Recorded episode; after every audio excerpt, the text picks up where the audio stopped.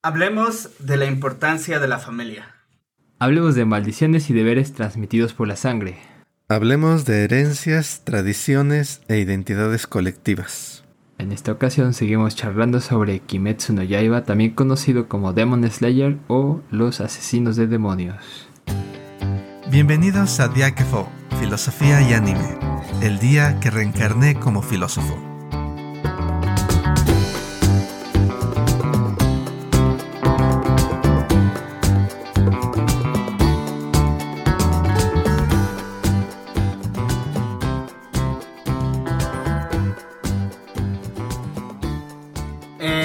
De espadachines que pelean en contra de demonios para proteger a los humanos, existen dos personajes cuyo lazo no se rompe a pesar de que uno es humano y el otro es demonio. Ellos son los protagonistas, Tanjiro y Nezuko. En el capítulo anterior comentábamos un poco sobre la responsabilidad que implica vigilar que un ser querido no dañe a los demás cuando sus condiciones de salud no son las óptimas. En el caso de Nezuko, el haberse convertido en un demonio completamente.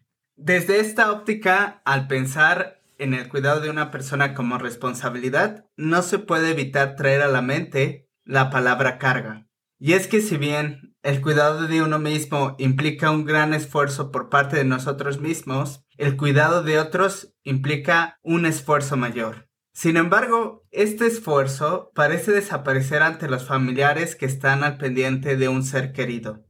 Esta es la primera pregunta con la cual me gustaría abordarlos el día de hoy, Aquiles y Javier.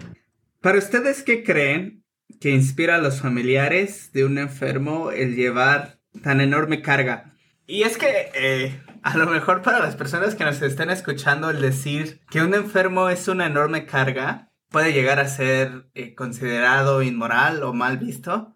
Pero en términos de el esfuerzo que una persona tiene que hacer para cuidar de una persona, que no se encuentra completamente bien, sí es una carga extrema porque implica no solo ver por su salud, sino cuando éste se encuentre mal, que puede ser durante, dentro del lapso de los 24 horas, ya no pensándolo nada más en por la mañana, por la tarde, por la noche, sino incluso por la madrugada. Esto implica un esfuerzo que las personas, que, les exige a las personas más de sus energías mentales y de sus energías físicas. ¿Ustedes qué creen? Pues mi estimado Lalo, creo que tocas un tema sensible en el sentido que justo acabamos de salir de algo tremendo a nivel mundial, llamado pandemia por COVID. Bueno, seguro tiene un nombre más adecuado. Pero una cuestión interesante es que durante este periodo de pandemia muchas personas tuvieron que responsabilizarse por sus familias porque tener COVID implicaba varias cosas, entre ellas que te tenías que aislar socialmente. Y en ese sentido, bueno, ni para la ni para salir a las tortillas o al pan tenías que quedarte aislado o aislada.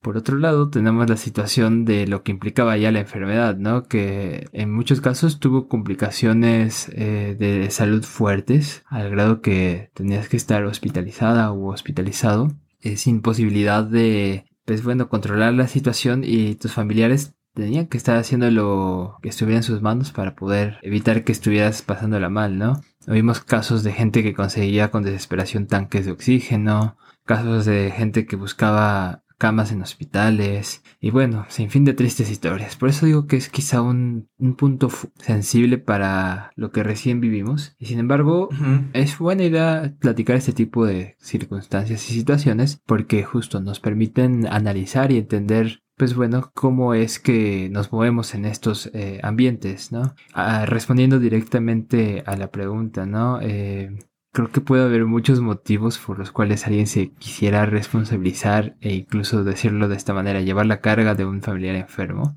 Puede ser, pues si bien por una imposición eh, social, también puede ser por una cuestión económica o incluso podría ser eh, por una cuestión de conveniencia, ¿no? Eh, y también tenemos una cara que encontramos en el anime de Kimetsu no Yaiba, que me parece ser bastante afortunada y es el amor a la familia. En el caso de Tanjiro, el llevar a cuestas a, literal a Netsuko es porque él siente ese deber, pero no solo porque, bueno, sea como el, la cabeza de la familia, ¿no? En, en, su caso, sino realmente él ama a su hermana, él amaba a su madre, a sus hermanos y a su padre seguramente. El punto es, bien podría haber dejado tirada a su hermana demonio ahí en la nieve y a ver qué hubiera pasado, ¿no? Otra historia sería. Pero bueno, lo que nos presentan en Kimetsu no Yaiba es un poco eso, ¿no? Una historia de amor que se establece a través de lazos familiares, ¿no? Y pues bueno, creo que es, un punto de partida, aunque no es el único. Creo que poco a poco iremos develando cómo hay otros personajes que también tienen esta sensación o pertenencia a la familia que implica ciertas cargas, quizá no necesariamente visto como una enfermedad, pero que tiene consecuencias para los personajes, ¿no? Eh, ahora no me voy a adelantar, no voy a auto-spoilear el eh, episodio de hoy, voy abriendo boca con esto. Es una pregunta eh, interesante el, el, mismo hecho de que nos la planteemos. ¿Qué motiva a alguien o qué razones esperamos para que alguien se haga cargo de otro? hablando sobre el sentido de obligación, de presión social o de amor filial. Y creo que es una característica, bueno, más bien esta pregunta revela una característica quizás de nuestra época en un sentido amplio. Cuando digo época me refiero a esta época, no sé si llamarla así, individualista, en donde la pregunta surge porque en cierto sentido en nuestra época el individuo está en el centro de nuestra cultura y de nuestras nociones, ¿no? Entonces, por eso surge, ¿no? ¿Por qué sacrificas tus intereses individuales o por qué deberías sacrificar tus intereses individuales en función de, de otra persona, aunque sea esta tu familia? Y lo digo que es curioso porque, al menos por lo que sabemos, o al menos por lo que tenemos registrado en la historia, durante la mayor parte de la historia de la humanidad, esta pregunta más bien era al revés. ¿Qué razones puede tener alguien para no ayudar a su familia? ¿Qué razones puede tener alguien para no cargar con las obligaciones de su comunidad? Es decir, esta libertad del individuo creo que es más contemporánea, quizás que nace quizás con la época de la ilustración, con el humanismo, el individualismo también se fortalece. Pero en la época y lugar en el que se desarrolla la historia, que es finales del siglo XIX, principios del siglo XX en Japón. La cultura ahí es, es, es diferente, ¿no? Eh, obviamente, a la que podemos estar viviendo aquí en el siglo, a principios del siglo XXI. Y esta distancia creo que nos permite ver o pensar, ¿no? Con más claridad sobre esto que era como parte de, del entorno, ¿no? Parte de lo natural, entre comillas. ¿Qué es lo que hace que una persona se sacrifique por otras? Porque ese es el misterio, ¿no? Desde un punto de vista individualista, hmm. el altruismo es un misterio. Ajá, obviamente. Sí, ¿No? Es el altruismo es un misterio. Sí, claro. ¿Por qué?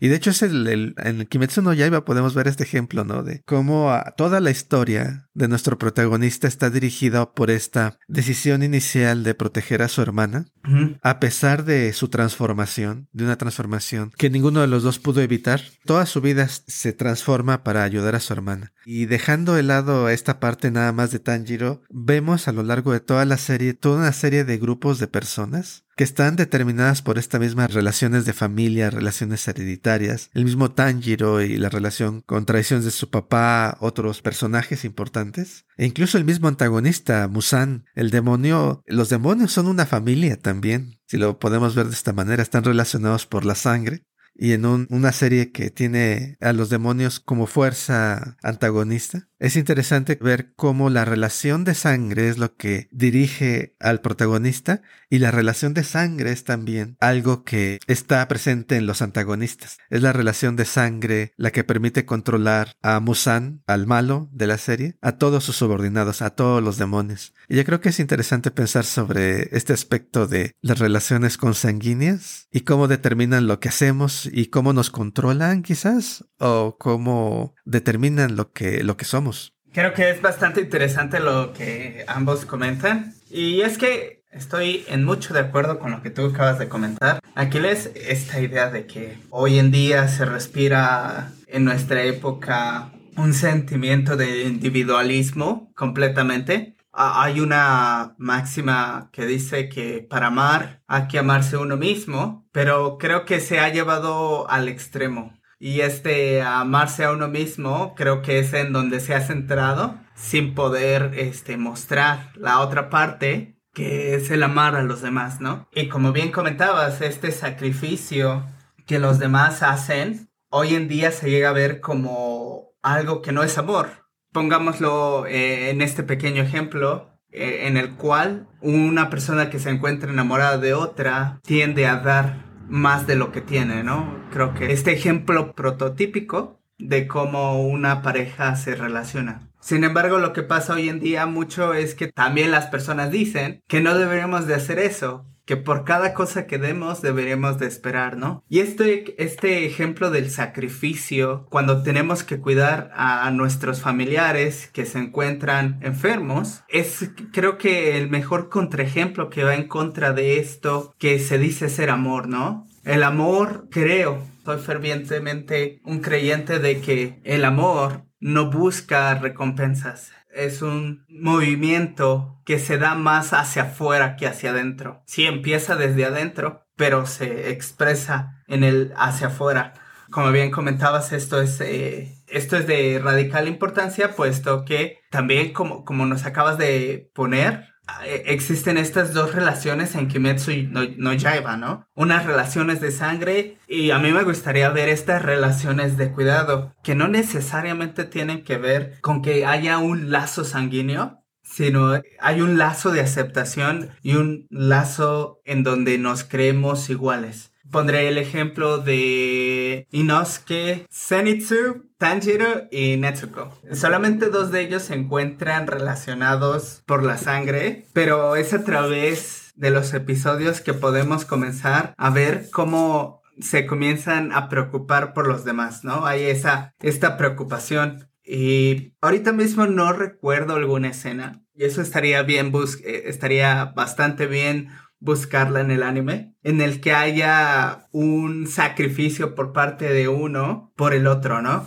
Que no se me viene ninguna situación a la mente, pero estoy seguro, creo que sí habría una, una diferencia fundamental entre esto y, y como bien comentabas, Aquiles, este tipo de familia que existe a través de la relación de sangre y que a veces no es deseada, ¿no? No está mal decirlo, creo que sí llega a pasar. Hay personas que consideran y que no quieren a su familia y que en vez de dar amor o de sentirse bendecidas, como bien lo decimos, llegan a sentirse por el contrario maldecidas.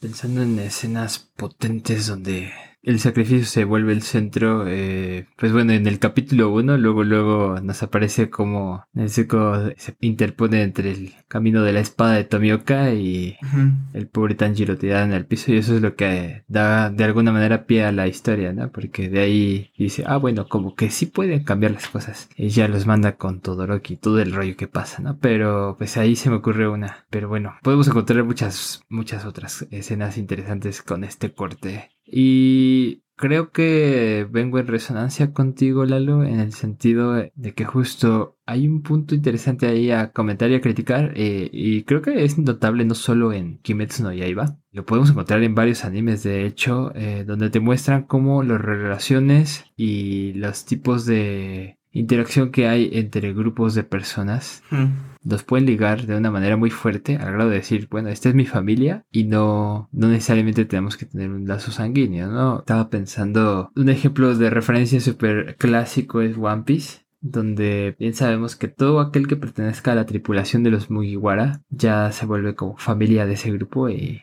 va a haber la disposición a morir por uno de tus nakamas, ¿no? Y bueno, podríamos ir a, otros referentes, Naruto, quizá, eh, en Dragon Ball, recuerdo que había escenas de barbacoa como muy, muy de, bueno, esto ya, ya no sé qué estoy viendo, si estoy viendo alguna serie noventera donde retratan a la familia. Pero bueno, creo que de alguna manera muchos animes, particularmente shonen, reflejan eso, ¿no? Pues bueno, no tiene que ser el hecho de que no tengamos como un lazo sanguíneo lo que nos motive a tener cierto tipo de relación, ya sea eh, emocional, afectiva, incluso decir yo me voy a responsabilizar por tu vida o por tu salud y bueno, pues qué mejor que Kimetsu no Yaiba para mostrarnos esta, esta cara de una crítica a la idea de familia, que esa es otra cosa, ¿no? ¿Cómo estamos entendiendo la familia? Como este núcleo prototípico de papá, mamá, hijitos, o puede haber otro tipo de familias. Recuerdo mucho estas críticas que hacía esta feminista rusa Alexandra Kollontai hacia lo que entendemos por familia y el tipo de relaciones que deben de establecerse en la familia. Claro, su análisis está muy relacionado a la crítica del papel de las mujeres dentro del rol o del entorno de la familia, pero podemos extenderlo a, ¿por qué no? Eh, si yo tengo un amigo y lo quiero mucho o una amiga,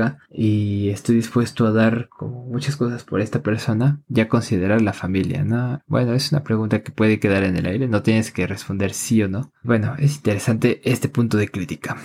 Este tema de las relaciones, las obligaciones, tiene muchos matices y varias formas de abordarlo, creo yo. Pensando en particular, ¿no? Sobre la familia, entre la familia que te es dada y la familia que es encontrada. Creo que es un término moderno esto último. En la familia que es elegida, en el sentido de que, bueno, la familia de la cual originalmente nacimos, eh, nadie nos preguntó si queríamos nacer en ella. Las circunstancias simplemente hicieron que naciéramos en ella y durante mucho tiempo y en muchas sociedades, de hecho todavía actualmente, y en muchos lugares, quizás en, en, lo rural más que en lo urbano, y en países en vías de desarrollo más que en países desarrollados, esta relación filial por consanguinidad tiene todavía más peso. Incluso en América Latina tiene más peso las relaciones familiares muchas veces. Tiene un peso más importante que este énfasis en el individuo y mm, la familia encontrada, la familia que tú eliges, creo que se vuelve posible cuando eh, se tiene que debilitar un tanto las nociones de obligación hacia la familia, por así decirlo, natural, ¿no? Tú como individuo puedes elegir formar tu propia familia, creo que surge de ahí, y, también de la misma, mm, de las mismas circunstancias de proyectos compartidos, y eso es importante en relación a lo que tú mencionabas, Javier, ¿no? Como los shonen nos muestran a estos grupos que se forman en ciertas aventuras y cobran tanta importancia incluso más que las familias originales. Esta es una forma de verlo, ¿no? El, y la familia que nos es dada contra la familia que nosotros elegimos. Pero en ambos casos hay este tipo de relación creo que puede verse bajo un mismo grupo y ese mismo grupo está en el hecho, las podemos llamar relaciones especiales, relaciones que conllevan una carga, por así decirlo, una serie de obligaciones que es diferente al que tienes con las demás personas. Perdón si estoy siendo un poquito abstracto a los que está escuchando, pero eh, lo que estoy tratando de decir es, filosóficamente hablando, la pregunta aquí sería, ¿Tienes obligaciones especiales hacia estas personas, sea tu familia natural o tu familia elegida? ¿Hay obligaciones especiales que tienes para con estas personas? Moralmente, no sé, es más reprobable no ayudar a un extraño o no ayudar a tus padres, por ejemplo, no ayudar a alguien con el que no tienes nada que ver o no ayudar a tu amigo. Moralmente, nuestras intuiciones morales nos dicen que es diferente, ¿no? Que hay una obligación moral hacia las personas que están cercanas a ti de cierta modo, sea circunstancial o sea elegida. Y voy a poner un ejemplo, ya que estamos aquí en este ámbito filosófico. El consecuencialismo es un ejemplo de un tipo de,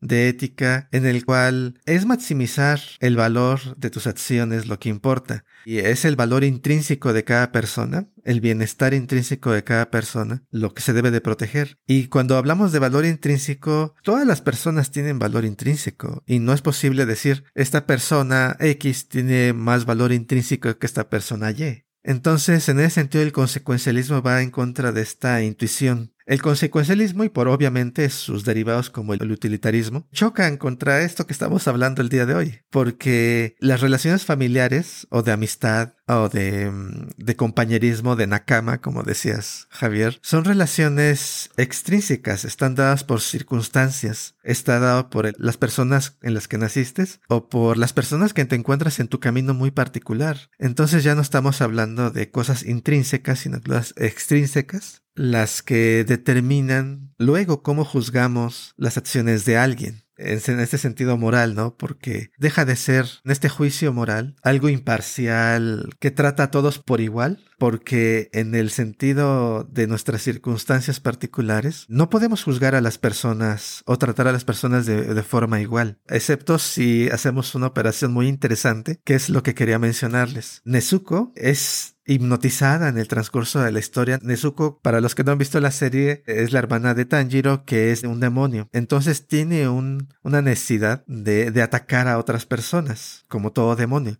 pero ella nunca lo ha hecho y la forma en que logra evitarlo está en, en este como hipnosis de considerar a toda la humanidad, toda la humanidad es su familia. Entonces, si debes de proteger a tu familia y toda la humanidad es tu familia, este sentido extrínseco, digamos, de deber filial o de deber hacia, la, hacia tus amigos, se puede transformar a, un grupo que incluye a todos, se vuelve, puede volver universal, como podría ser el consecuencialismo, ¿no? Y es una síntesis muy interesante, creo aquí, la que nos muestra, en la cual se puede volver universal este sentido de obligar. No puedes dejar de ayudar a cualquiera, porque todos pertenecen a tu familia. Con todos tienes una relación especial.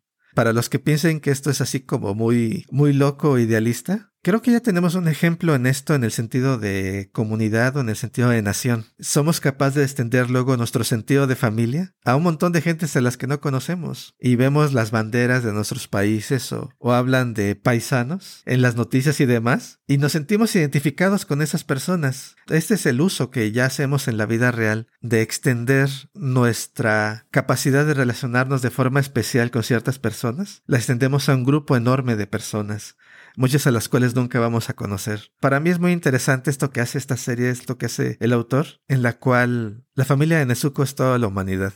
Eh, es muy interesante este último comentario que acabas de hacer, Aquiles. Nos trae muchas preguntas a la mente. Y una de ellas, y bueno, Primero me gustaría comenzar con la situación que nos plantean. Esta idea de que Nezuko es hipnotizada y posteriormente comienza a ayudar a todos o no ataca humanos porque considera a todos su familia, lo podríamos también contrastar con el hecho de que pudo haber pasado en una de estas suposiciones, pudo haber pasado que Nezuko nunca fue hipnotizada y por lo tanto ataca a los humanos. Eh, esta situación nos vendría a traer la pregunta de por qué atacaría a los humanos. Lógicamente, en el mundo de Kimetsu no Yaiba sería pues porque es un demonio, necesita comer y pues su comida son los humanos.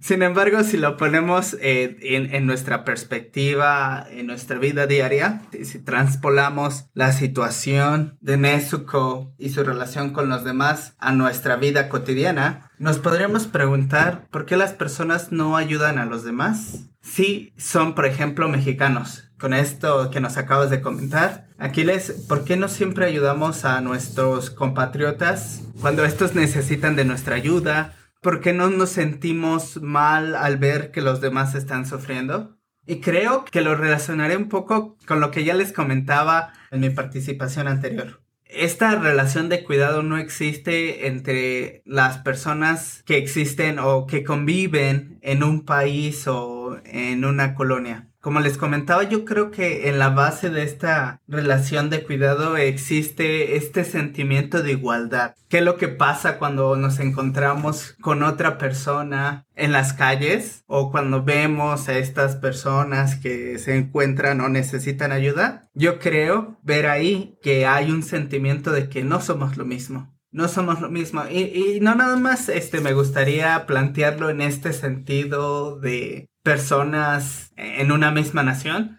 Vayamos, ya esto, esta situación también puede ser internacional. No es lo mismo ser mexicano que ser, eh, no sé, chileno o que ser este argentino.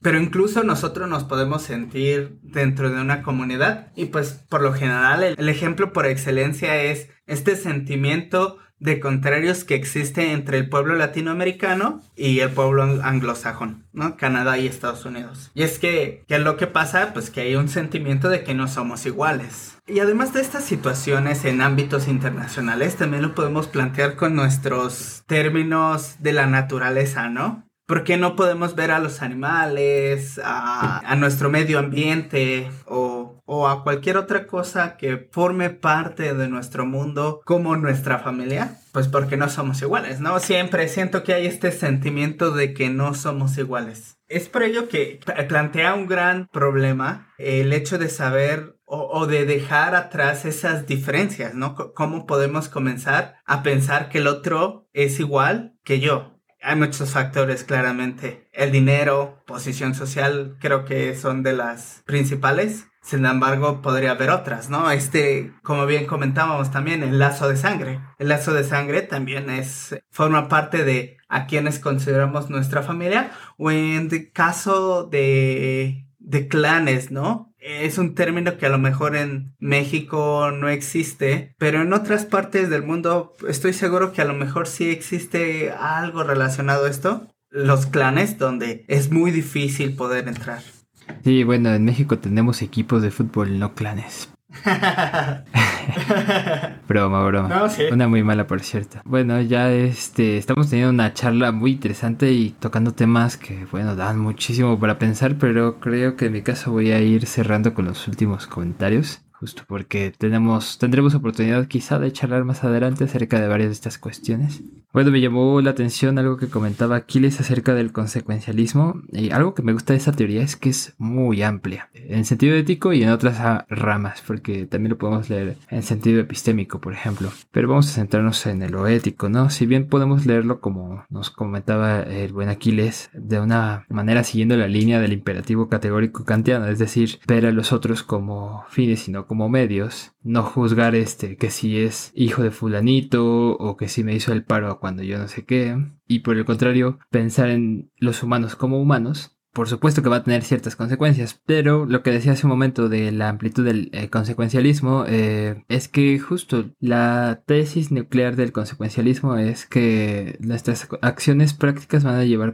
a consecuencias. Bueno, dejemos lo de práctico de lado, nuestras acciones. Y en ese sentido podemos apelar, por ejemplo, al humanismo que se corría en los siglos XVI, XVII, quizá hasta en el XV, si me apuras. Eh, recuerdo mucho ese texto maravilloso de La dignidad del humano, creo que es de Pico de la Mirándola, y cómo destaca a través de una apología de lo humano el lugar que puede tener el humano en la naturaleza eh, y sin embargo no distingue que si el humano de cierto clan o cierta zona, ¿no? Eh, los humanos como humanos y ya. Y, y, pensando en esos términos, pues bueno, cualquier acción que sea beneficiosa para los humanos puede ser calificada. Bueno, pero bueno, bajo esa óptica muy particular. Claro que tiene muchísimas formas, puntos de crítica que ahora no abordaré.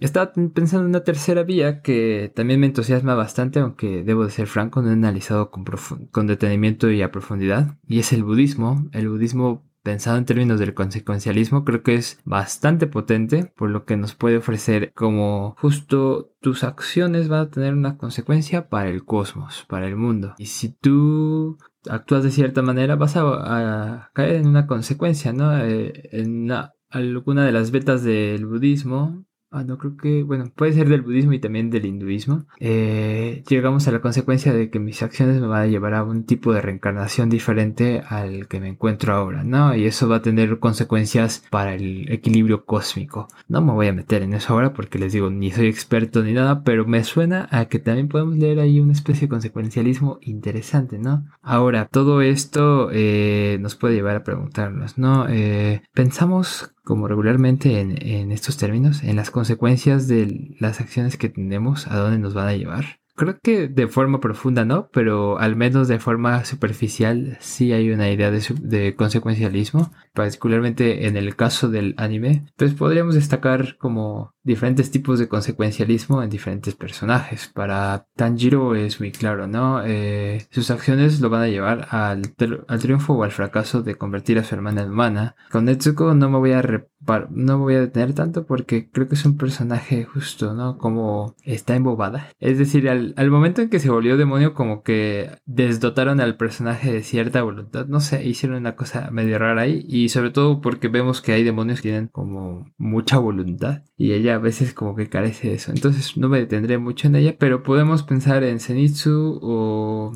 qué, el guapo qué. Podemos pensar que tienen ellos mismos sus propias consecuencias, ¿no? Recuerdo que hay una escena en la película del tren de la muerte, no se llama el tren de la muerte, pero en la película, eh, donde cada uno tiene un sueño, ¿no? Y en sus sueños todos están logrando sus objetivos. Pues creo que de una manera quizá dentro del mundo del sueño y la fantasía eh, es lo que se busca. Ese tipo de consecuencia es la consecuencia mejor posible que se puede alcanzar, ¿no? La consecuencia ideal, que no necesariamente vamos a alcanzar, pero bueno, al menos se desea. Ya cerraré mis comentarios con lo último. La familia no es ni buena ni mala. Es decir, pensando en términos de biopolítica, puede ser un medio de control social muy poderoso, pero también puede ser un motor para las acciones que nos lleve a sacar lo más humano posible de las personas. Y bueno, justo poniéndonos en este, con estas gafas de lo biopolítico, Creo que lo interesante es pensar en las posibilidades que pueda haber al pensar en los tipos de relaciones con las personas que nos rodean. No olvidemos que al final del día familia es un concepto.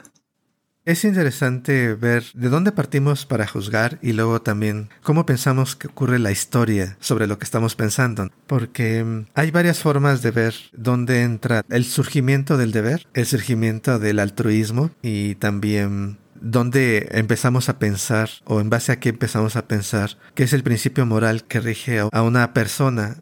Por ejemplo, como tú mencionabas, Javier, eh, las consecuencias siempre están presentes en lo moral y la pregunta quizás sería, ¿es lo fundamental de, del juicio? ¿Es el criterio principal? ¿O es algo secundario, algo que viene en un paso posterior? Y quizás el mismo problema sea pensar en cosas fundamentales, ¿no? En lugar de pensar en, en razones únicas, en explicaciones únicas, porque de alguna forma luego las diferentes corrientes filosóficas tienden a pensar en forma simplificada a veces. Cuando nos exponemos a ella, a ellas de forma muy simplificada, tenemos a pensar como si nada más estuvieran considerando una cosa. Pero ya que te metes en, en estas teorías a fondo, ves que luego son bastante sutiles y complejas. Tienen bastantes consideraciones. Entonces el consecuencialismo puede. Hay varios filósofos consecuencialistas que intentan adoptar cómo explicamos las relaciones especiales, sean familiares o de otro tipo, dentro de un marco moral. Y la consecuencia la estamos viendo como algo que modifica a lo bueno o algo que determina a lo bueno. O sea, un hecho es bueno nada más por su consecuencia, o un hecho es bueno por un factor más la consecuencia. ¿Y es consecuencialismo todavía o no es consecuencialismo? Y ahí vienen muchas discusiones interesantes filosóficamente hablando de cómo debemos de pensar sobre, sobre esta clase de cosas. Pero para terminar, en este mismo sentido que tú lo hacías, Javier, yo partiría más más que intentar fundamentos quizás que vengan desde arriba, yo me iría más por una perspectiva que viene quizás desde abajo en un sentido cronológico de cómo surgen estos sentidos o una historia probable de cómo surge nuestro sentido del deber. Hay una versión que es la que digo que viene desde arriba, en la cual hay un principio general, ¿no? Un principio general que nos es dado, no sé, por Dios, por la verdad o por un principio metafísico por ahí, que nos va a decir qué es lo bueno y qué es lo malo. Yo creo que hay otro, otra dirección que es la que viene desde abajo, que es en nuestra historia como especie. El sentido del deber y el sentido de lo moral se puede pensar más que como algo que está siguiendo un principio general, universal. Lo podemos pensar como algo que surge de acuerdo a las circunstancias que tenemos como especie social en una especie social eh, surgen ciertas necesidades de colaborar, de ayudarnos. Y entonces surge en este contexto circunstancial, en este contexto particular. Y de ahí se va forjando estos sentimientos de deber y de moral y, yo creo que es otra forma de pensarlo que creo que va más de acuerdo con lo que sabemos sobre nuestra historia. Eh, no es decir que el otro no tenga, la otra perspectiva no tenga valor, pero creo que es más congruente, creo yo. Y pues bueno, a ver qué piensan los que nos están escuchando, cómo ven las relaciones con la familia y con las amistades. Es una carga, es algo que nos ayuda a vivir mejor y creo que en cierto modo es, es un poco ambos, como tú decías Javier, no es bueno ni malo, pero igual yo diría más bien que es tanto bueno como malo, dependiendo de las circunstancias, pero eh, bueno, es una pregunta que creo que queda para los que nos están escuchando. ¿Cómo ven estas relaciones especiales que puedan tener, estas relaciones adquiridas, sea por elección o por circunstancias? ¿Cómo ven estas cargas que luego tenemos hacia nuestro país, hacia nuestra comunidad, hacia nuestra familia? Y si creen que es algo que nos impide desarrollarnos o que nos ayuda a desarrollarnos.